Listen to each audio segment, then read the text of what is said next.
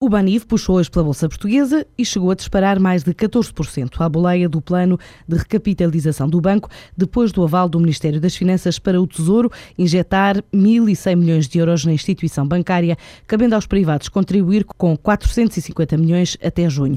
Falta agora a luz verde dos acionistas do banco a este plano. A Assembleia Geral está marcada para o dia 16 deste mês. O apoio público à capitalização do Banif prevê que o Estado seja praticamente dono do banco por um período máximo de seis meses de acordo com o comunicado do Governo, o Banif aceitou sujeitar-se às condições de garantir a proteção dos interesses dos contribuintes e apoiar a economia portuguesa, de acordo com as regras europeias e à semelhança do que já aconteceu com o BCP, o BPI e a Caixa Geral de Depósitos. A Schneider Electric Portugal entra no novo ano com a intenção de lançar novas soluções para segurança e videovigilância.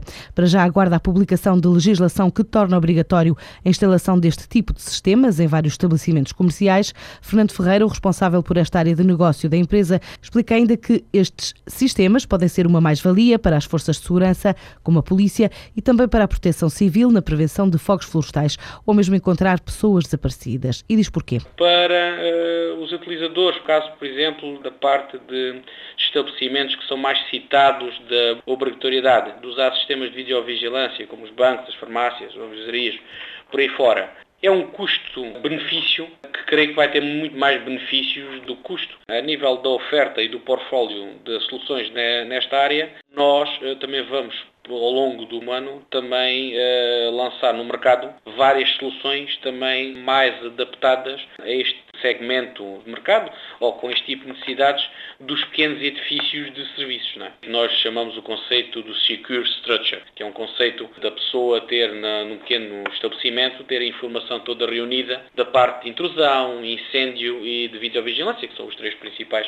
que normalmente as pessoas têm como meios de prevenção nesses locais. A Schneider cresceu 20 a 30% em 2012 na área de negócio da segurança e dos sistemas de videovigilância. Estima crescer mais em 2013, numa altura em que já exporta este tipo de produto a partir de Portugal para destinos como Angola, um mercado em que a procura não tem faltado. Um dos mercados eh, de exportação destes sistemas, o principal eh, será o mercado angolano. Uh, os outros países uh, de língua oficial portuguesa normalmente existem mais perto, geograficamente, outras filiais da, da Schneider Electric que, ao fim e ao cabo, ficam responsáveis por esses mercados. Uh, o mercado angolano, então, é um mercado bastante ambicioso, há muita construção, muita necessidade nesta área de segurança, é um, é um mercado muito apelativo neste momento. Portanto, abrange desde as entidades oficiais a, todo o tipo de edifícios de, de serviço. Para a marca, o custo-benefício destes equipamentos para as empresas é positivo, pela capacidade de prevenção de furtos, atos de vandalismo, além de poderem funcionar como meios de prova jurídica